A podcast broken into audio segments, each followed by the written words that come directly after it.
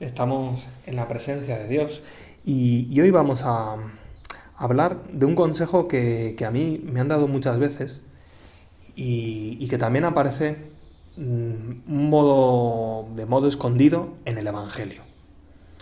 Es un consejo que me ha servido para muchas cosas. Me ha servido para que me suban la nota en algún examen.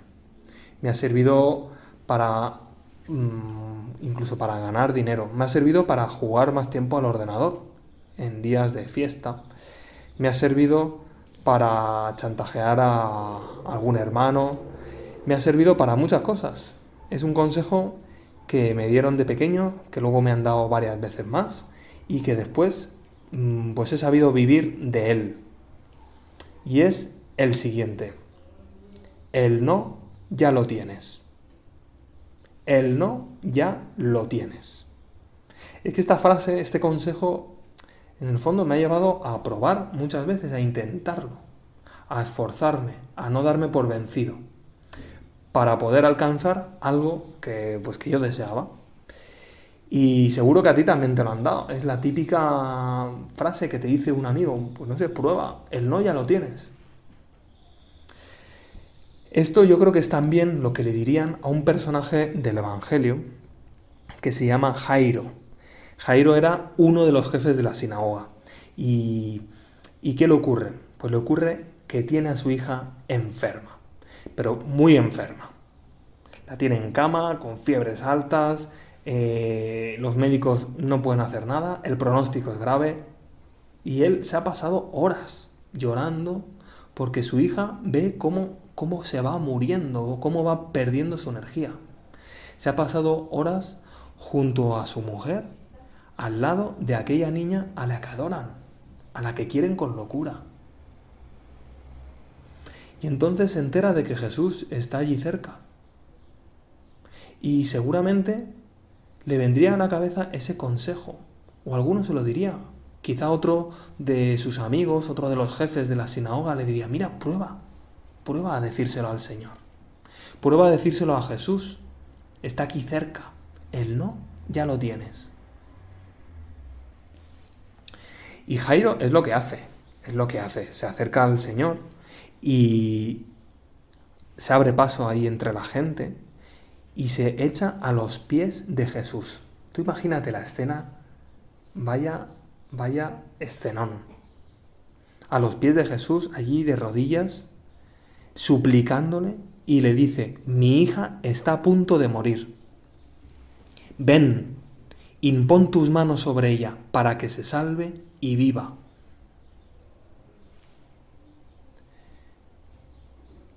Puedes puedes imaginar cómo le miraría el Señor. Quizá por dentro le resonaría ese, bueno, el no ya lo tengo. Pero yo estoy seguro que al mirar la cara de Jesús, al mirar sus ojos, al cruzarse sus miradas, estaría convencido de, lo va a hacer, lo va a hacer. Y esto es lo que hace Jesús. Jesús lo que hace es irse con él. Pero todavía va más allá, porque cuando van de camino, ahí la gente siguiendo, han visto la escena y vamos todos a ver qué pasa, ¿no? Los curiosos, están pues se acercan los amigos y los familiares de Jairo y con la cara destrozada, denodada, le dicen, Jairo, tu hija acaba de morir. ¿Para qué vas a molestar más al maestro?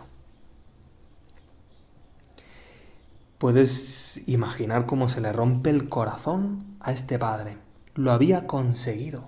Estaba a punto pero llegaba tarde. Y ahí es donde entra Jesús y le dice, pero bueno, ten fe, ten fe, ten fe. No temas, solamente ten fe. ¿Y cómo sería la fe de aquel personaje que ya yo creo que sin decir palabra, pues acompaña a Jesús hasta donde está su hija. Jesús entra y le dice a la gente, pero ¿por qué lloráis? Y entonces coge a la niña de la mano, a la muchacha, y le dice, talita cum, que quiere decir, muchacha, a ti te digo, levántate. Y la muchacha se levantó. Te puedes hacer cargo de la situación, ¿no? Como, bueno, es que es, ¿cómo te quedas? ¿Cómo se quedaría la gente, ¿no? De, bueno, de flipando. En el fondo, flipando. Y todo porque aquella persona ha pensado, el no ya lo tengo.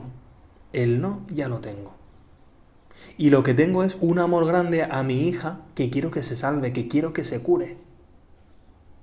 Voy a pelear por mi hija, para que mi hija se cure, porque es lo que más amo, a quien más amo. Claro, tú, tú tienes a alguien por quien pelear.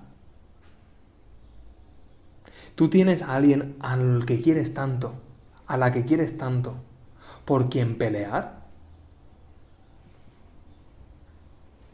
Claro, si tú quieres a los demás, si tú quieres a tus padres, si tú quieres a tus amigos y amigas, si tú quieres a Dios de verdad, siempre vas a tener motivos por los que pelear de verdad. Por los que pelear contra tu pereza. Por amor a Dios. Por amor a tus padres cuando te dicen levántate.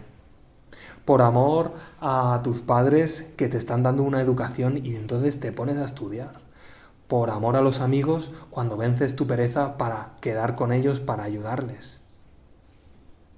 Podrás vencer tu orgullo por amor a la gente a la que quieres. Podrás vencer tu egoísmo por amor a los demás, por amor a aquel pobre a que puedes ir a visitar o puedes ir a darle un poco de, de, consuelo o un poco de limosna o un poco de, bueno, yo lo he visto hacer a mucha gente joven, llevarles un poco de café, un poco de chocolate con croissants. Vencerás tu vergüenza para hablar a tus amigos de Dios, para acercarlos a Dios. Pero en el fondo tú tienes a alguien por quien pelear o vas un poco a tu bola. Vas un poco a tu rollo. Pues date cuenta como cuando tienes gente por la que pelear, cuando amas a los demás, conseguirás un montón de cosas, como Jairo, que consigue la resurrección de su hija. Tú tienes gente por la que pelear.